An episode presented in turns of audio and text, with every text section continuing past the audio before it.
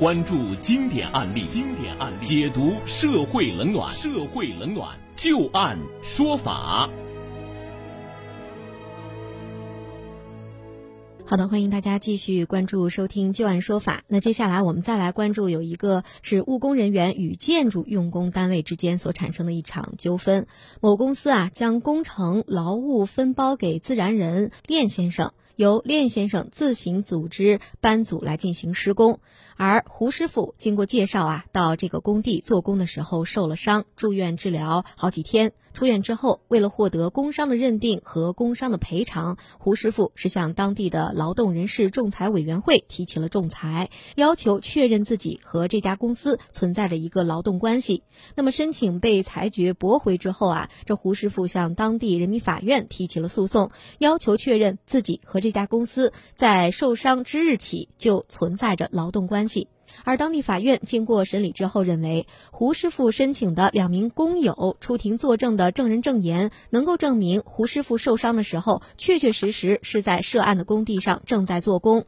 但是胡师傅没有能够举证证明这练先生的用工是这家公司的职务行为，因此判决是驳回了胡师傅的诉讼请求。胡师傅不服啊，又上诉到了重庆一中院。二审法院经过审理之后认为，胡师傅所举示的证据仅仅只能够证实自己在这家公司承建工程的工地做工的时候受了伤，但是不能够证明这家公司的规章制度适用于自己，并且对于自己进行劳动管理。因此呢，最终是不能够认定双方存在着劳动关系。于是判决驳回了上诉，维持了原判。我们利用最后的三分钟的时间啊，听一听张玉柱律师对于这个案子。的分析和点评，您怎么看待这样的一个判决结果呢？这种事呢，在建筑楼市场上太多了。一包完之后呢，他开始了，他也没能那么多人，怎么办呢？就说你是干木工活的，至今你是干木工活的，好，我把木工活的全包给你了。嗯，干一个门窗多少钱？你自己去找工人去干去，是不是啊？这种事儿真的太多了。对，你要说你受了伤了，应该不应该赔偿呢？应该按照最高人民法院审理建筑纠纷那个若干问题的意见来来说。我把活包给你执行了，你呢没有不是用工的主体，是吧？你就是一个个人，那么在这种情况下受了伤了，你应该赔。我呢，我也应该给你赔，但是这种赔呢是一种侵权的这种状态下出事出现的这种赔偿，而不是按照劳动关系的这种情况下来进行赔偿。所以说，他是按照劳动关系来走呢，很显然这个呢是走不通了。